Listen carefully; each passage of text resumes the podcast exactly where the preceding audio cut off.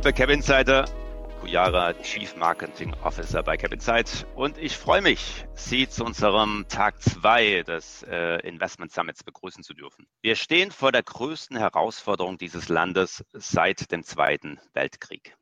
Das waren die Worte von Kanzlerin Merkel gestern Abend, Sie haben es sicherlich auch gesehen, in ihrer TV-Ansprache. Ganz ehrlich, ich hatte da äh, mal ganz kurz Gänsehaut. Doch längst wissen wir ja, die Krise wird nicht an den Grenzen Halt machen. Und äh, sie wird sich wahrscheinlich auch noch global äh, besiegen lassen. Die Märkte sind schon lang global infiziert. Und deshalb wollen wir uns heute äh, mit einer internationalen Perspektive dem ganzen Thema nähern. Wie schätzen global agierende Asset Manager die Krise ein? Wie sieht eine, naja, angebrachte, angepasste globale Allokation aus? Ich freue mich, Ihnen dafür gleich äh, meinungsstarke Vertreter vorstellen zu können, die uns BNY Mellon, Jupiter und Templeton äh, virtuell entsendet hat. Ich werde dafür jetzt gleich in englische Sprache wechseln. Äh, Sie sehen, falls Sie sich per Webinar zugeschaltet haben, äh, hier im Fenster ein kleines Chatfenster. Wenn Sie möchten, können Sie sich gern beteiligen an der Diskussion. Äh, die Fragen können Sie auf Deutsch oder Englisch stellen.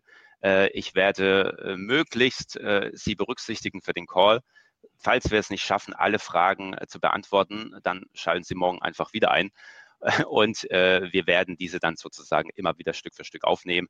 Äh, das ganze Motto heißt das sechs Tage, sechs Calls. Äh, und da denke ich, dass wir alle Ihre Fragen im Laufe der nächsten Tage beantworten können. Schön, dass Sie da sind. Los geht's. Very well. I have now the pleasure to introduce the speakers for today's call.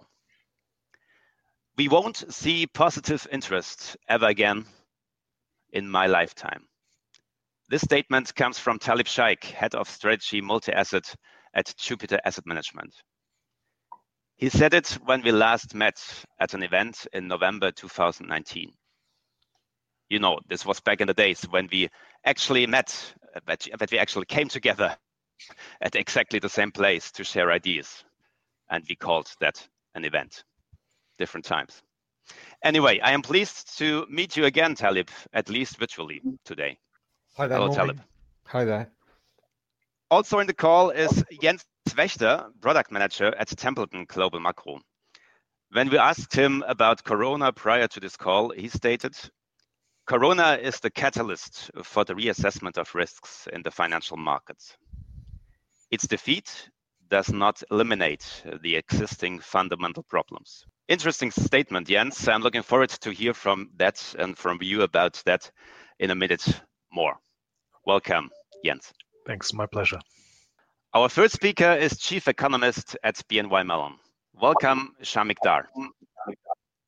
Hello. Shamik says, quote, everything depends on the course of the virus from here and how long mitigation policies remain in place.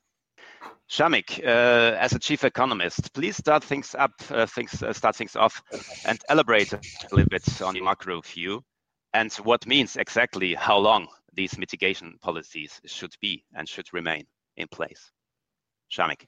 Thank you and, and welcome uh, and hello to everyone. I hope, first and foremost, I hope everyone is safe and well and that you continue to stay so. That's the primary issue here. Um, coronavirus is, of course, primarily uh, a, a, human uh, issue and in some senses only secondarily uh, an economic one, but but I'm paid to look at that second issue, and we'll we'll do so. I think I'm going to start just by making a few observations about the markets first, and then I'll say a little bit about uh, uh, how we think things might develop from here. Very good. Uh, take a couple, two or three minutes to do that. Um, the first thing I want to say is that that in, in some ways there are two pandemics in play at the moment. Uh, the first is, of course, the spread of COVID 19, uh, which is having such a, an enormous impact on the way that we live, we work, we, we play.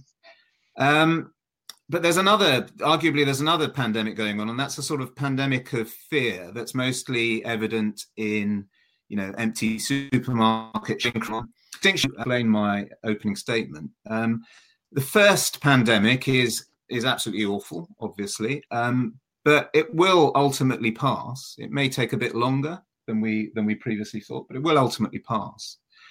Um, in some ways, the second, which has kind of gone viral as well, is is more dangerous because it risks turning something that's massive but ultimately a temporary shock into something that's much more long lasting and damaging. Um, and so I think those are the two aspects. And, and then also, if you, think about the policy, um, you know, ultimately, obviously, the first pandemic is is primarily well in, is is a public health crisis, and therefore the policy response has to be largely medical.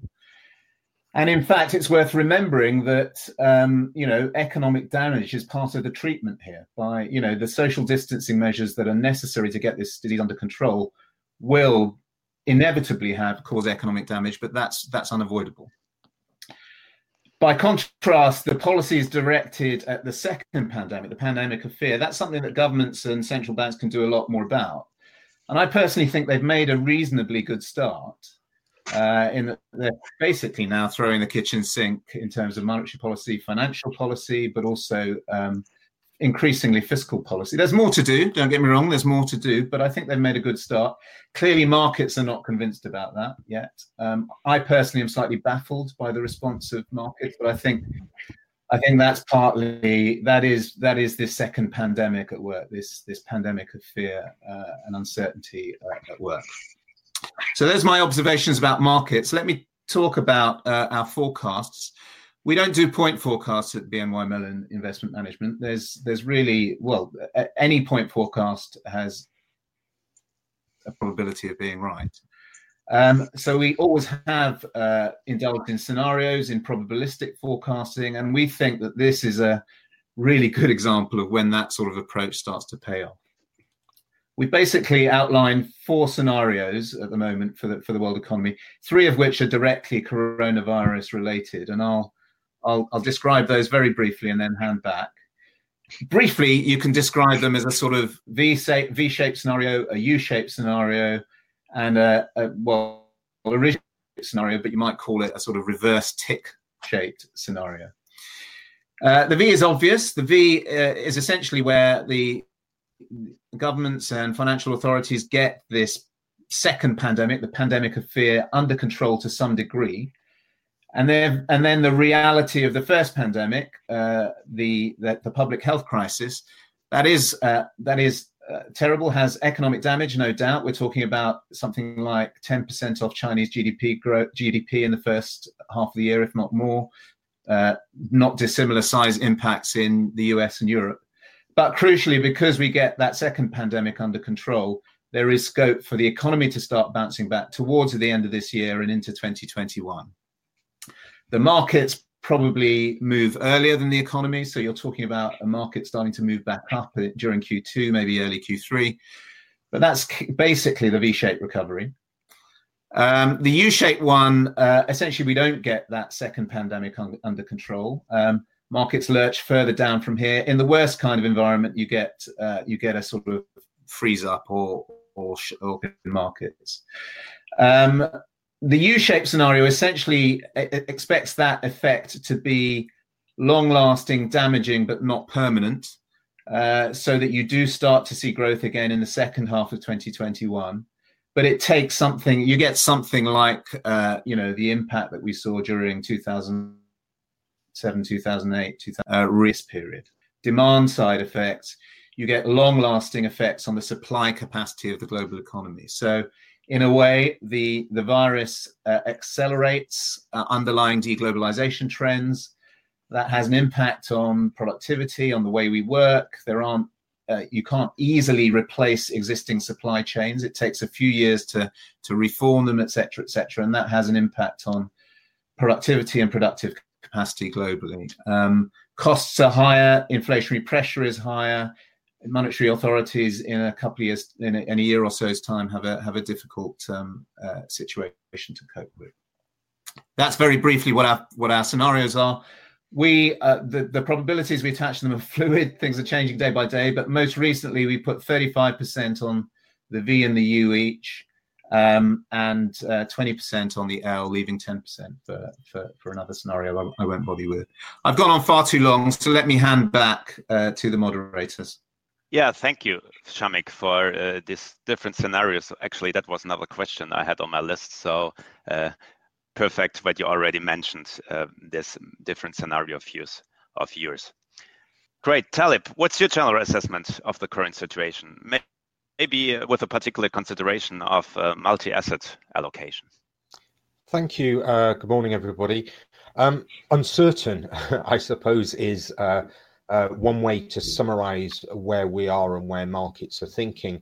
Um, obviously, we've been through one of the most volatile periods since 1929. And I think the difference today, as opposed to 1929 and opposed to 2008, is that the path of uncertainty, um, as Shamik just just alluded to, is incredibly unclear. You know, we've never been in this situation before.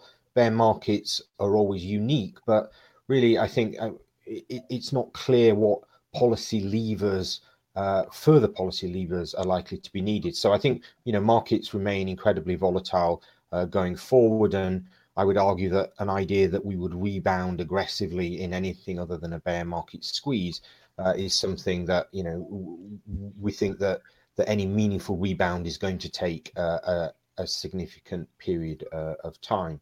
So I suppose that's the that's the bad news, as in.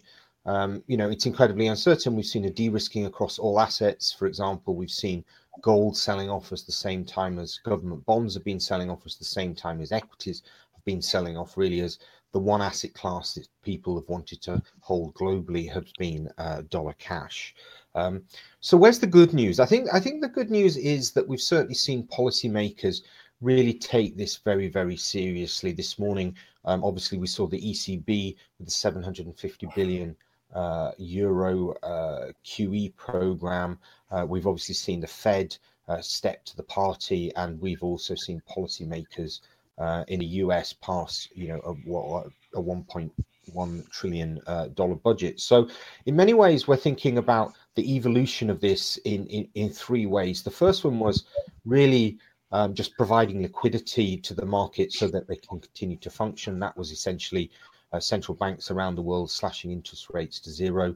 The second part, which is the part that we're in at the moment, really is putting a kind of sticking plaster on economies, making sure that what has been uh, an incredible shock to the economy doesn't turn into a financial crisis.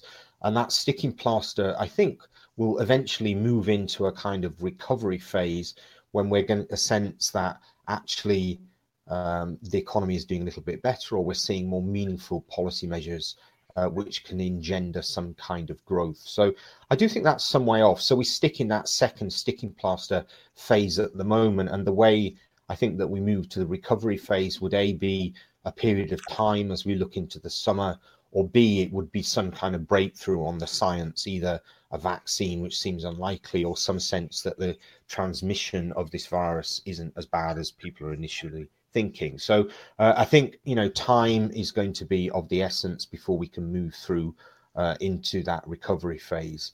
Um, uh, sorry, Shamik um, touched on the LV or tick shape recovery. Um, from our point of view, you know, we just really don't know uh, what that looks like. But I'm very aware that when I look at many of the consensus forecasts on the sell side, most people are looking for a, a relatively meaningful rebound in H2, and you know, for choice, that that that looks um, that looks relatively um, unlikely.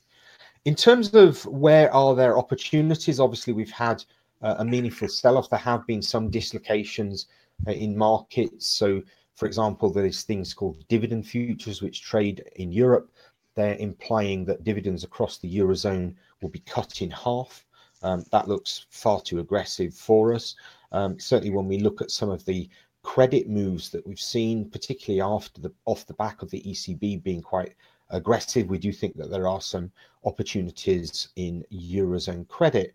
Um, but we're certainly not chasing after those. This is going to take longer than we people think, and certainly we'll be looking to scale into those over the coming months rather than running out and desperately trying to buy uh, the dip as we see it now. So um, really, it's it's a, a, waiting game. It's the idea that central bankers and policymakers have given us some time to wait, uh, and we will just have to see uh, whether time or science actually can make us move through into that recovery phase.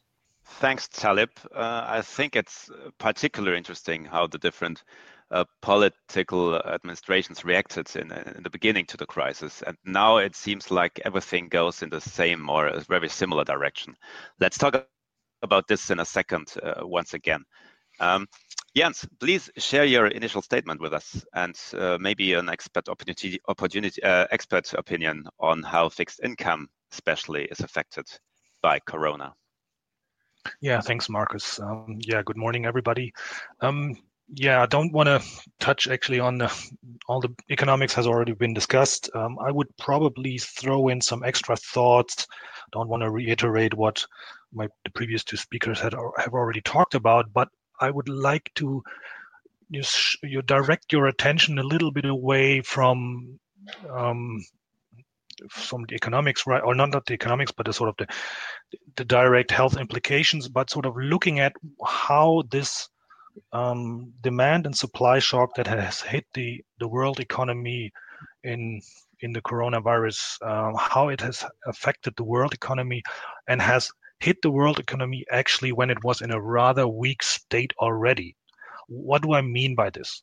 Uh, I mean by this that we have, even prior to Corona, we have had an environment of negative to or low to negative uh, interest rates, at least in the industrialized countries, um, which had forced investors into ever more liquid, ever less liquid, and ever lower quality assets just to get some kind of positive yield. And at that point in time, um, basically since the beginning of the finan- or the end of the financial crisis in 2009 till the beginning of this year, we have markets, we've seen markets that were priced to perfection, and markets participants were rather complacent when it came to risk taking. And just, just to give an example, how long this complacency lasted and how long this pricing to perfection lasted.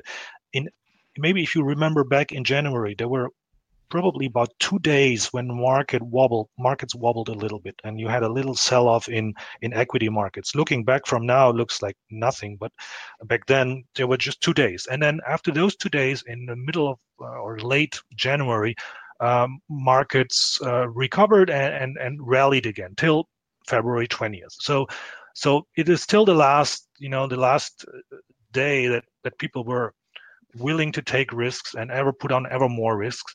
And now, as my the previous two speakers have already said, um, the central banks and governments have pulled out all the stops and um, thrown the kitchen sink at everything now. Um, so what we are expecting is. Yes, there will be an end to the Corona crisis. Um, eventually, um, those those all those measures that are being put in place, uh, all those efforts that are being made on the research front to to get a vaccination, to get cures, will eventually help um, defeat the um, the corona crisis. Um, but the question that remains unanswered is um, beyond the probably initial relief rally that we will see in in, in uh, risky assets what is happening after that?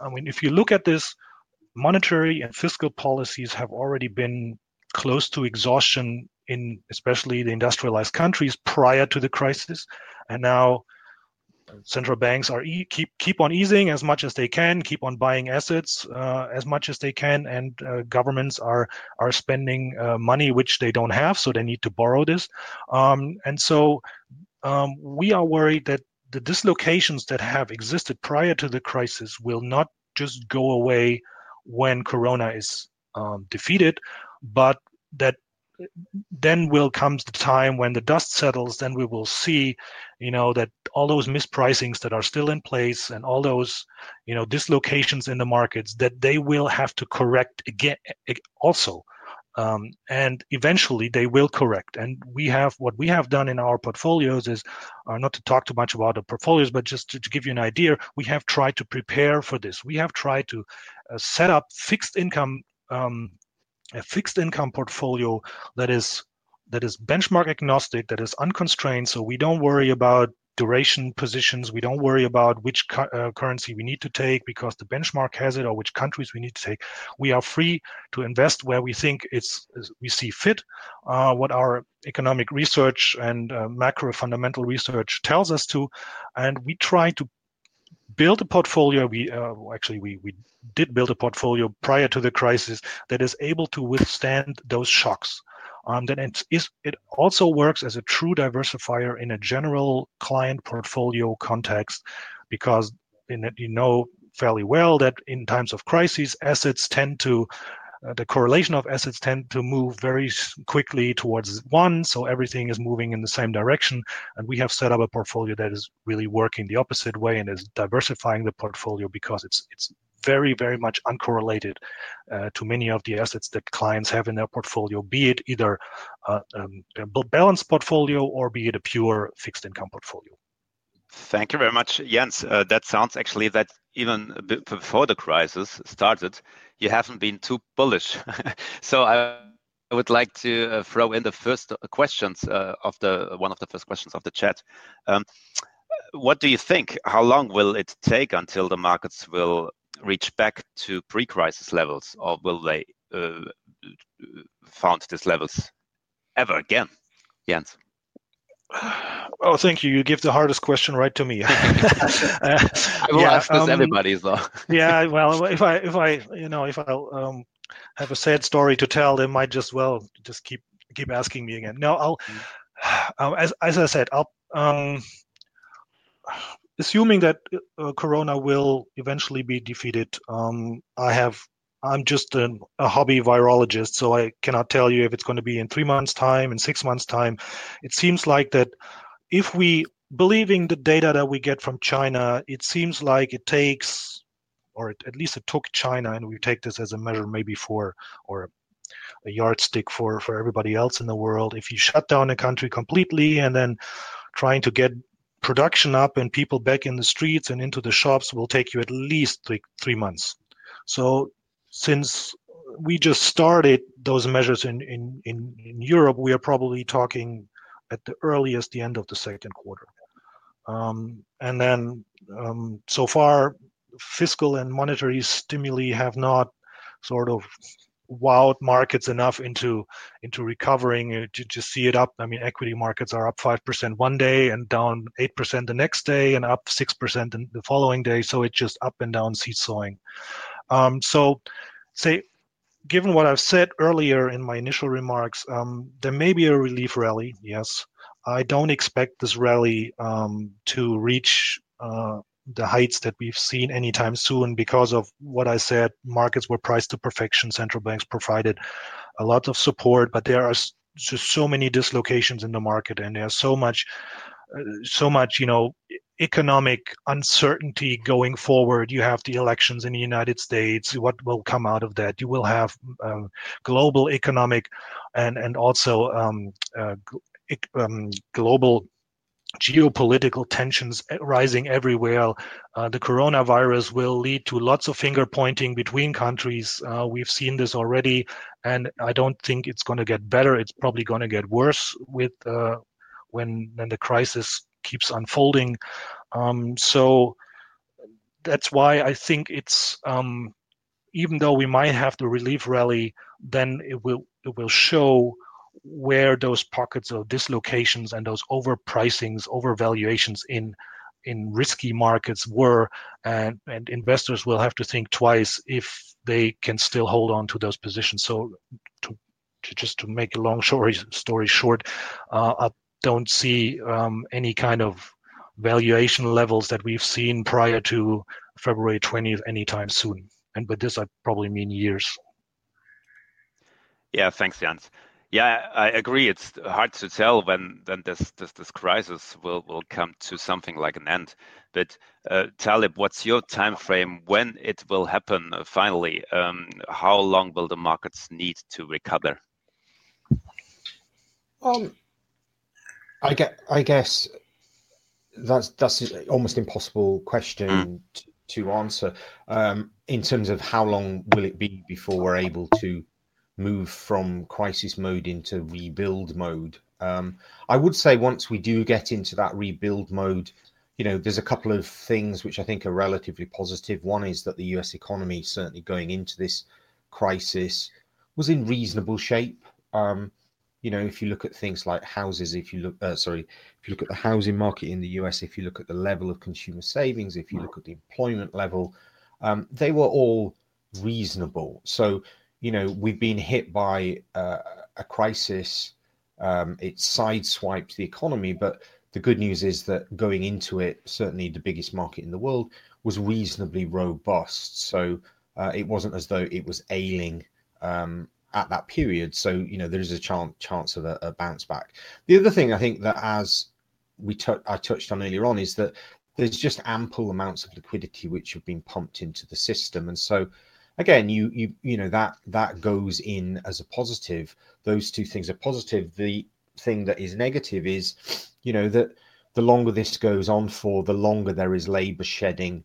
Um, there's always a risk that this goes from being you know, a one or two quarter recession into something more protracted. And the longer that this goes on, the more chance there is of a kind of financial accident, which potentially can can can lead us into something that looks a bit more like a depression rather than uh, a recession. But you know, we would argue at the moment that we're going into a, a recession.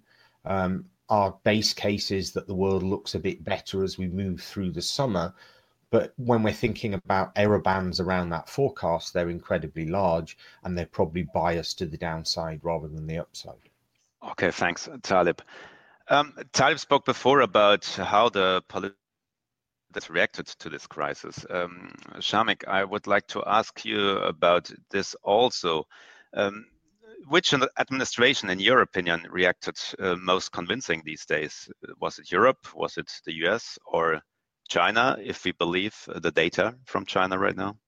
Uh, well, look, that's quite a that's a tricky question for an economist to answer, and I, I don't want to land me or my my company in in, yeah. in, in any kind of in too much uh, trouble. Look, I think the, the the the truth is that there are you know there are differing social norms and political political constraints in different countries, and therefore it's some ways not surprising that the initial reaction might differ quite significantly amongst countries. And, frankly, I don't think there's much benefit in trying to sort of pick winners amongst them. Um, I think the, the, the obvious truth here appears to be that you know everyone is basically converging on the same model, which is now to lock down uh, the economy or as much of it as you can as as as quickly and as effectively as possible, um, and hope that that buys you sufficient time for the for the fundamental shock, which is of course the spread of the disease, to to uh, to to work its way through the system. And I think that every that you know all administrations accept that, as I said before, part of the treatment here, part of the cure, if you like, is to sadly have to inflict quite a lot of economic damage in the short term upon the upon the economy. Um, on the assumption that things will will pick up again later on. Now, clearly, you know that is that's that's I think that's the that's the sort of standard response now. You know, in in most countries, the, the details differ bit by bit.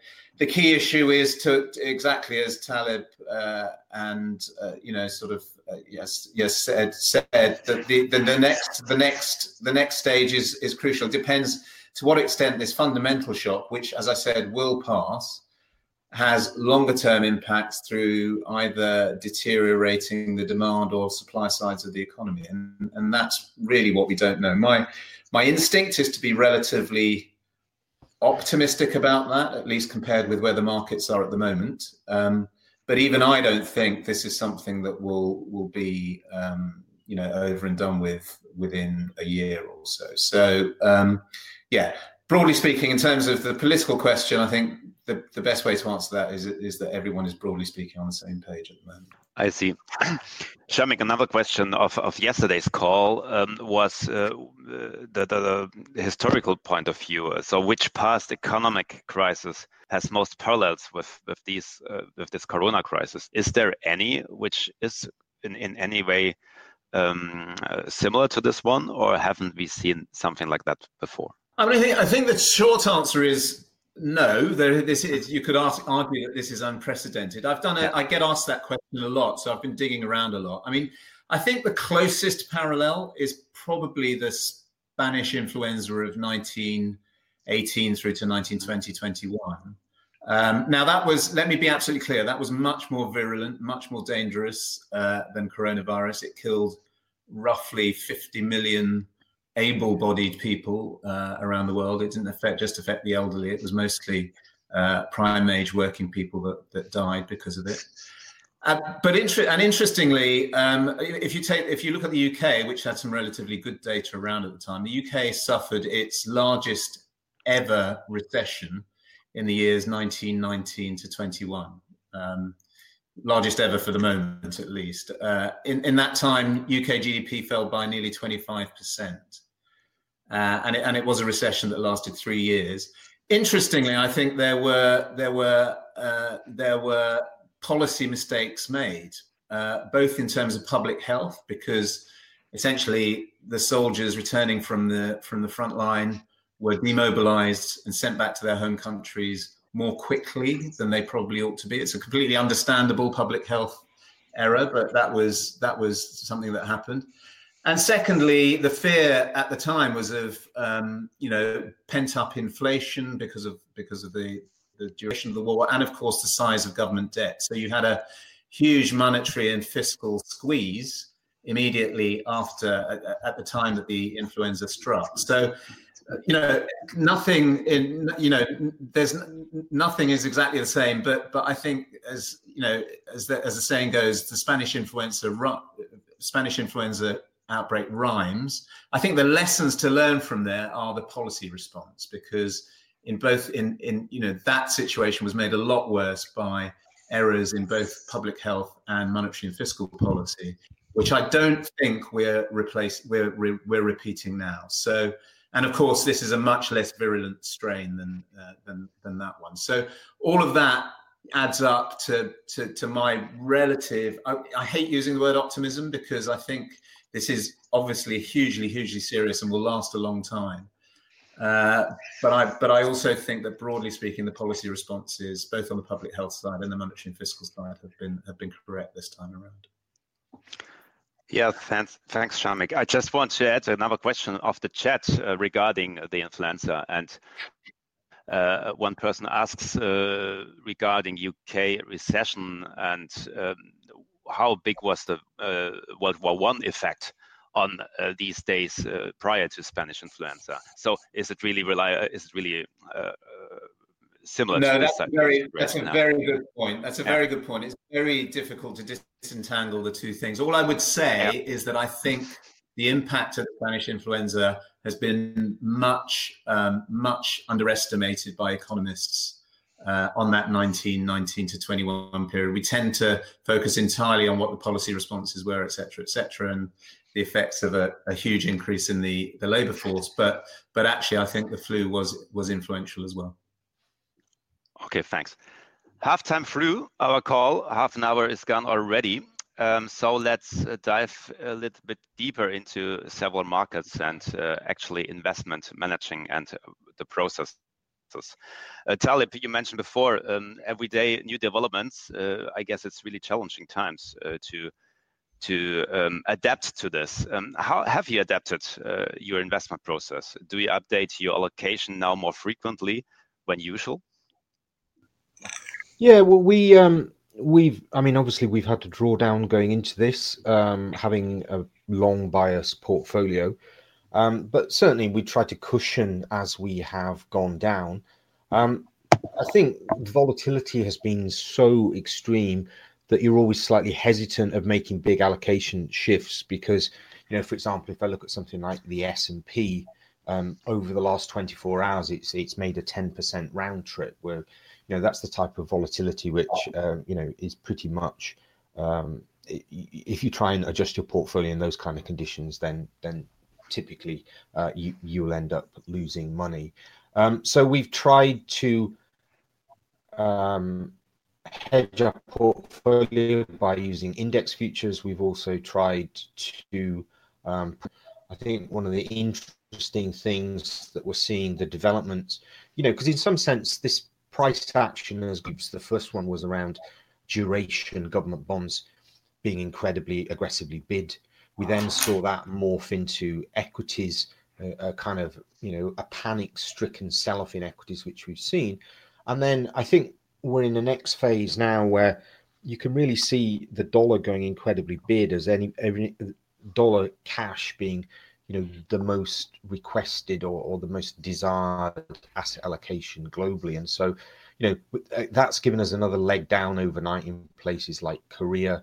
Um, that's really caused um, a real squeeze for cross-border uh, funding and cross-border liquidity. You know we spent a lot of time talking about how the last uh, 10 years have been uh, an era of globalization through trade and travel um, I also would say that it's also been an era of globalization of kind of financial structures. So people borrowing offshore, people bor- borrowing in dollars, and and that's the part of the system which is coming under um, appears to be coming under increased pressure at the moment. So, you know, that's something that we're watching very, very closely. If the dollar were to start to really aggressively move up from here, then I think we could see the crisis move on into the next level. So, um, I guess that's the main thing we've been kicking around the team for the last couple of days. Uh, I'm just looking at my screen now, seeing that euro dollar's just gone through 108. You know, I think we could see euros come off um, relatively aggressively as, as, as that cross border capital uh, is sucked back. So that's something which we're looking at uh, in the portfolio. Um, as I alluded to earlier on, you know, we are starting to see some value. European equities now got an average dividend yield of just over 5%, trading on one times price to book. So we are seeing, you know, pockets of good news, but I think it's way too early to us to start retooling where the portfolio is because when we do that, we want to be doing it on a three to six month view rather than frankly, at the moment, you know, you're taking three hour views rather than that three to six month, whereas an asset allocator you're, you're normally aiming for. Okay, yeah, thanks for that. But of course, um, yeah, I guess most or everybody of our audience uh, listeners um, ask this question now themselves. How should they uh, position themselves now in the short term? Do you have any additional remarks on that? Well, I would say, I mean, the most important thing is don't panic. Um, I think, uh, you know, dumping assets at these levels uh, is is is not the right thing to do. I do think you're going to have to take, you know, the volatility that comes along with that. I think if you do have assets within your portfolio which you think are relatively illiquid and you're able to trim them, then that might make some sense to do that. But broadly altering the broad allocation of your portfolio after these kind of moves down again, history would tell you that's probably not the right thing to do. So, um, staying where you are, looking to see if you could trim anything illiquid, and then in many cases, kind of putting that buy list together of things where you do think that some value has been opened up. Uh, so you you are kind of mentally prepared to start to buy those when you think that the fundamentals are getting uh, a little bit better. Okay. Um, speaking of opportunities, maybe now in the in the, maybe one or, two winners of this crisis are already revealed. I mean, uh, for example, we are having really a uh, difficult job to find a webinar uh, um, uh, service right now because everybody tries to do these webinars. So, uh, are there any opportunities out there right now in terms of segment, in terms of region, in terms of asset class, Talib? Yeah, I mean, I mean, obviously, what what has changed on on on this crisis? I think, you know, taking a step back rather than trying to pick an individual stock which works now. Mm. I think governments are going to be much more interventionist going forward. This idea of laissez-faire and small government and small borrowing, I think that has absolutely gone out the window. So you're going to see government's involvement across every part of an economy, whether you're in Germany, whether you're in the US, and even to some degree, I think even in the US, I think that that is likely to expand. Um, that offers opportunities for people who can provide those services to government. Obviously, healthcare, I think, is going to become an ever increasing part of people's spending as people maybe realize that you know they are human and are prepared to spend on decent healthcare and i think governments will be ever more willing to spend on healthcare. So I think that that's definitely a long-term winner uh, in this whole um, in this whole process. Um, I also think uh, as we all sit uh, at home in front of our screens on web conferences, etc. I think you know technology is likely to be a greater winner out of it than that. And the third thing, and you've really seen that obviously with the ECB this morning calling it the pandemic uh, response. I think you're likely to see uh, governments use this as a way to build out green infrastructure. I think governments are going to use this as a backdrop to, uh, you know, accelerate the decarbonisation of the economy. And again, I think that that's a, that's a multi-year peer, uh, that's a multi-year trend which is going to change uh, and i think those you know again will provide opportunities for investment. So you know those are the to my mind are the three structural things that have changed over the last mm. month or so. Uh, and then you have to think um, where where can you go and find interesting ideas associated with them I think that's a really important uh, and, and, interesting point. Um, and I just want to speak a little bit about our call tomorrow, where we will face also uh, different topics like impact investing, for example. Um, Shamik, what do you think? Um, like uh, Talib mentioned, uh, do you think there will be in the future like greater interest in, in special impact funds, especially, for example, healthcare, especially for finding maybe maybe a core or or things like that. Yes, I mean, look, I agree with Talib. I think there are that, there are um, short and long run effects here. I mean, short run, obviously, you know, there's a big move to online, etc. Everyone knows about that kind of thing, and things like airlines, anything that involves um, uh, social closeness, if you like, is get is getting uh, is getting hammered. Um, longer run is it's a much much more difficult. Uh, uh thing to sort of forecast. And and you know i'm very wary about doing that. But but it could be that this this episode does in some way fundamentally reshape the way we think and live and work going forward. And th- that will throw up opportunities as well as as well as um, as well as costs. So you know we may end up not traveling quite as far to go on our holidays, which is bad for the airlines, but probably good for for sort of for for, for local destinations and uh, local retailing. Similarly, we may find that there's a permanently when it's our provisions for our daily lives, etc., etc. Um, that's a, if you like, a form of deglobalization that might involve higher costs, uh, but ultimately will throw up opportunities as well for, for, for, for, for industries that are, that, are, that are more locally based.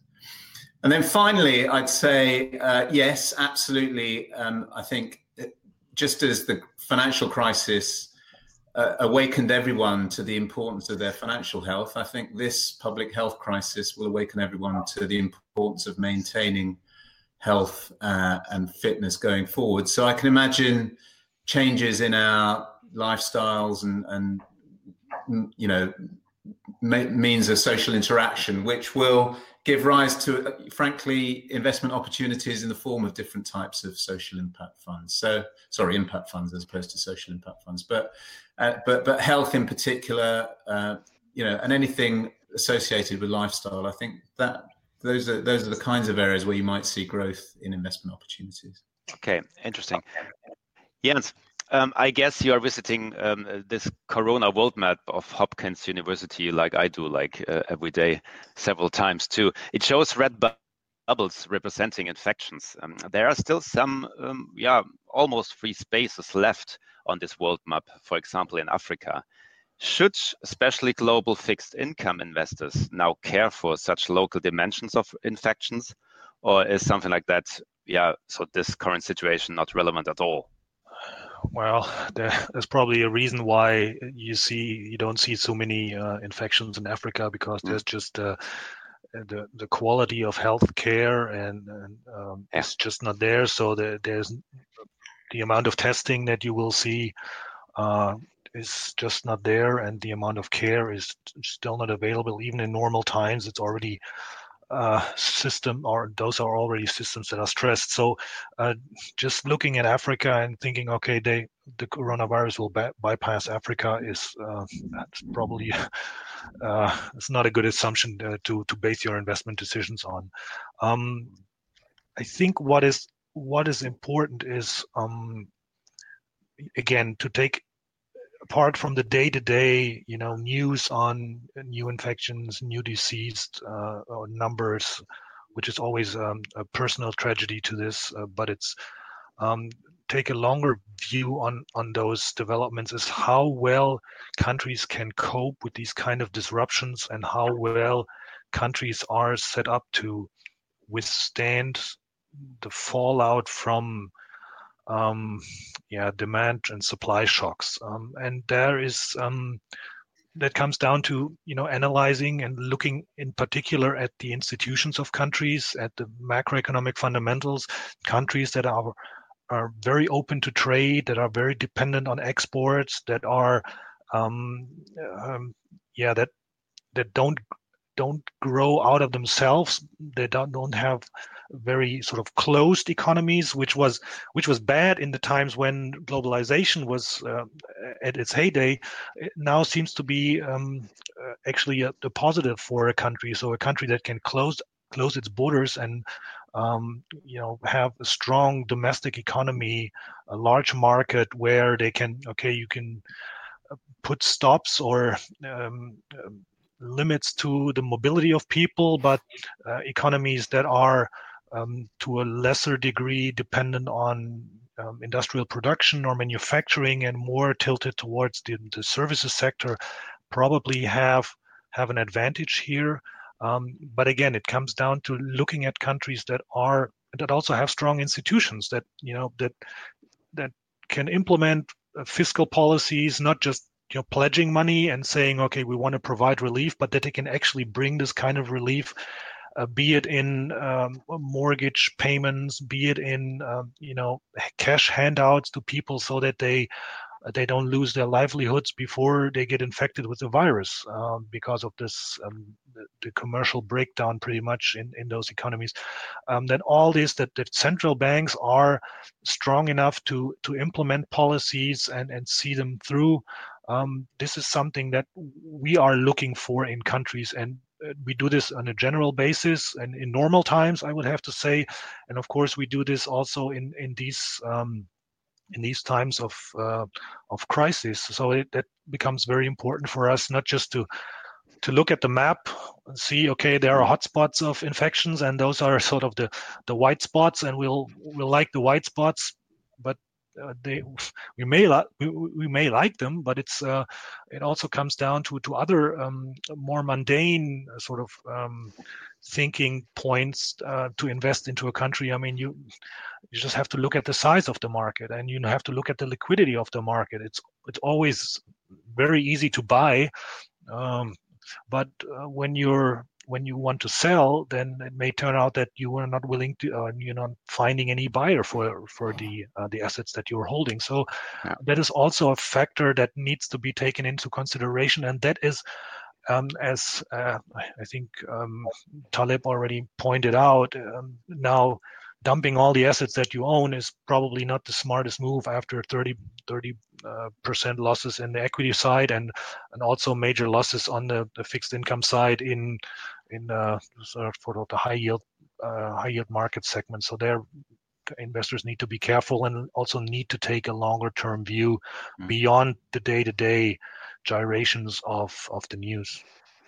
So cash now is not the only answer and solution. Um, Jens, um, is it too late for hedging strategies as well, or could you state some example what what is possible right now? Mm.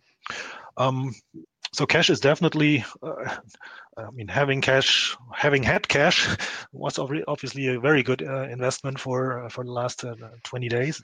Uh, but um, so going forward i think it it still pays because i mean i, I told you my rather bearish outlook for for the next future or for the future in general um, that uh, holding cash is probably not not a bad idea, even be it as a stabilizer in the portfolio or uh, being as dry powder that you can deploy because you want to preserve as much capital as long as markets are so volatile. Um, in terms of hedging, we are, um, as, as, I said, we are unconstrained fixed income investors, and we do like uh, certain emerging markets countries that we think are stable enough to withstand this corona shock that will see capital uh, depreciation of their currencies, but they will not go into default. Um, and that's it's obviously important not to pick countries that that are going to default. Um, but hedging for us means, uh, in particular, uh, hedging the currency risk, and we can do this in multiple ways. Um, we can do a direct hedge, just hedge out the currency back to the euro or the dollar, depending on uh, what the f- base currency of the fund is going to be. Uh, we can do, and we did this, for example, for the Mexican peso, we put in a tail hedge. Um, that means when the peso, which has been been quite weak recently, um, uh, reaches certain thresholds, so we bought out of the money put options um, to hedge against, you know, further outlying events, which would give us the opportunity to to collect some of the carry that Mexico pays over U.S. dollars. Um, so that is that is helpful. Or we can do um, what we have done for several other emerging market currencies. Uh, we do a proxy hedge, as we call it. Uh, that means we find another currency that has very high correlations um, to emerging market currencies or the investments that we hold uh, to be more more general. Um, and because this currency that we're looking for uh, needs to display sort of the same factors that it reacts to as as the, the currencies that want, we want to hedge. So what we do is we can short that currency um, and take an opposite position to the the other currencies where we hold local currency bonds um, and since they react to the same general um, factors um, shorting this currency will allow us to offset the losses that we have on the uh, on the local currency uh, that we own in here in this case the the emerging markets that we hold. So in in this to be a bit more precise what we did is we we shorted the aussie dollar the australian dollar because it is very highly correlated to um, to china economy to chinese economy to the cycle in uh, in commodities uh, and that has been uh, an, an, excellent hedge. Although it's not a precise hedge, but it's a proxy hedge. But it's a very precise, uh, very good proxy hedge for general emerging market beta risk. Thanks for that, Jens. Um, you mentioned before uh, mortgage, so this would be another question uh, for Shamik, and this is a question of the chat. Um, what do you think, Shamik? Um, do you think that uh, we could see uh, in a few months a new mortgage crisis due to the loss of jobs and therefore the inability of many debtors to pay their repayment and interest? Um, it's possible, but I think this is an example of where uh, governments are broadly speaking doing the right thing. Uh, there are a number of governments yeah. that are essentially introducing, uh, you know, mortgage holidays um, and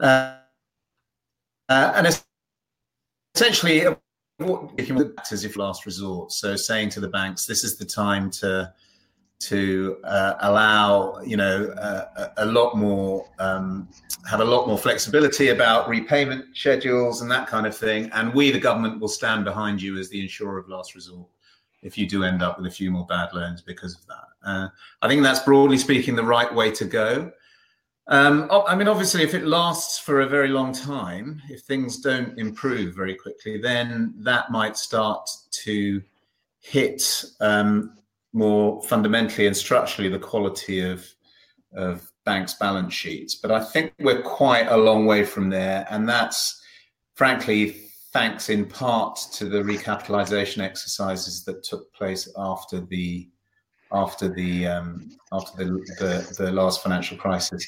Having said that, I mean, you know, a lot of the numbers that you know that that we've been taking comfort in uh, come out of stress tests. Uh, frankly, none of which will have factored in a perhaps a 10% fall in GDP over the course of two quarters. So, you know, I'm I'm saying that I'm saying I'm relatively sanguine, but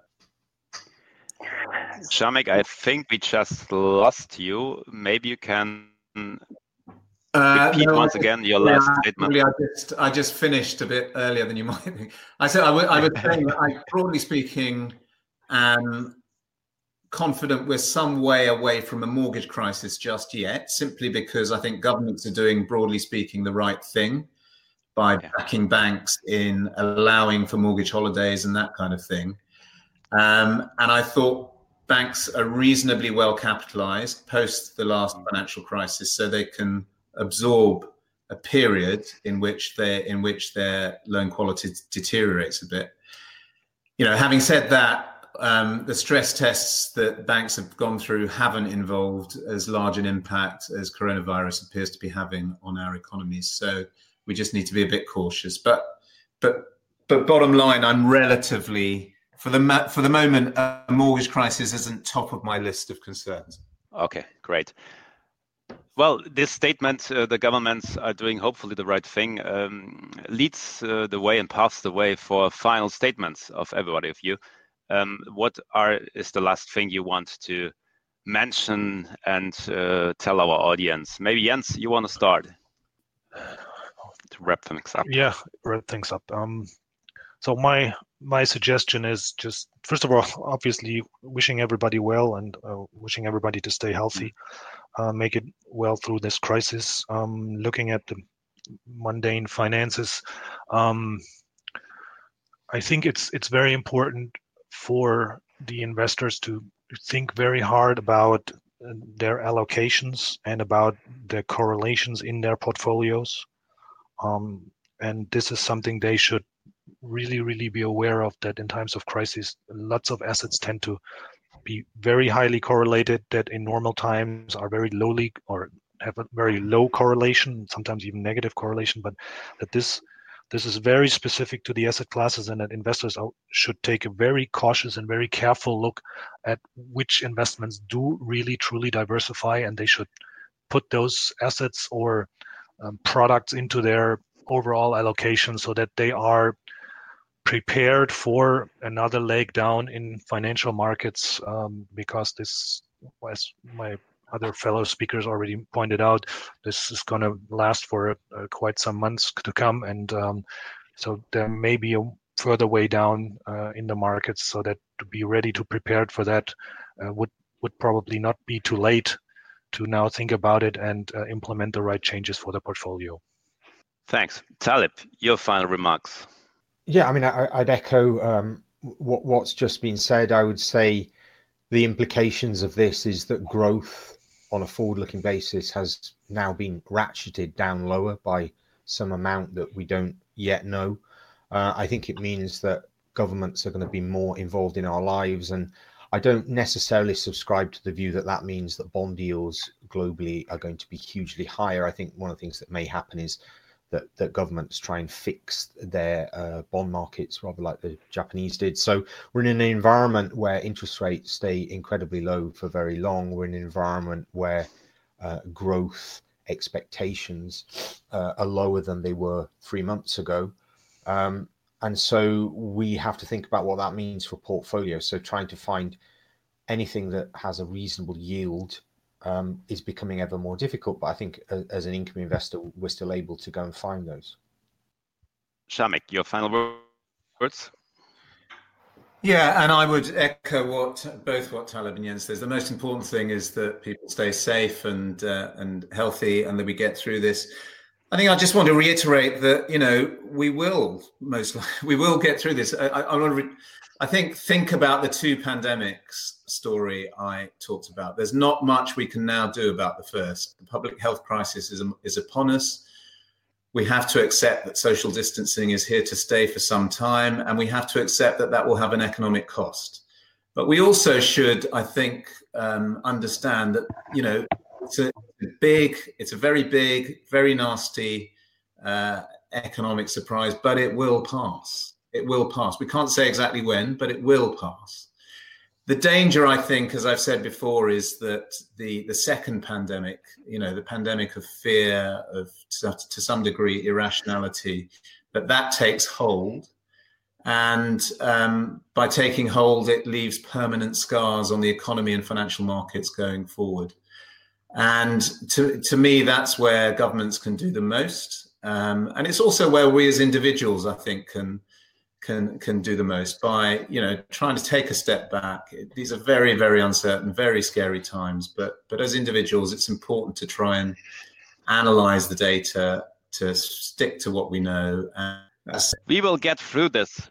Yeah, we will get through this. I like that very much. Thank you. Thank you really much. I appreciate your time, Jens, Shamik, and Talib. And I really liked um, that you didn't tell stories. Uh, some of our uh, people in the chat said that as well. Um, you, I, I had a feeling you you mentioned what you can answer right now, and there are things right now we couldn't uh, say something to these topics. So thanks for your honesty and uh, your time. Um, I will switch now back uh, to German uh, once again. Uh, have a good day, day and uh, stay healthy, Jens, Shamik and Talib. Thank you very much. Thank you. Thank you. Vielen Dank. Ja, liebe Kevin Insider, äh, danke, dass Sie äh, bei uns waren heute. Ich habe die Chance, Ihnen jetzt noch äh, vorzustellen, wie es morgen weitergeht. Wir werden morgen äh, über Auswirkungen auf Investments abseits des Mainstreams sprechen mit Frank Gessner ähm, äh, von der Invao Group, wo es um äh, Krypto-Investments geht. Peter Jederberg, das Thema ist heute schon ein bisschen angeklungen, wird über Impact Investings sprechen. Und Christoph Baldegger ähm, von Bonafide äh, wird über einen Fischfonds äh, sprechen und wie diese Themen jetzt in der Krise sich verhalten. Also wir gehen etwas äh, vom Mainstream weg. Freitag, nächste Woche geht es dann weiter, Montag, Dienstag, Mittwoch. Das Programm finden Sie auf unserer Seite. Ja, ich kann mich den Rednern nur anschließen. Bleiben Sie gesund, ähm, äh, werden Sie als Bürger gerecht, äh, nicht nur als Investoren. Äh, schützen Sie sich und andere. Ähm, dann kommen wir, wie es vorher auch Schambeck gesagt hat, hat äh, zusammen durch diese Krise. Schön, wenn Sie morgen wieder dabei sind. Bleiben Sie gesund. Bis bald.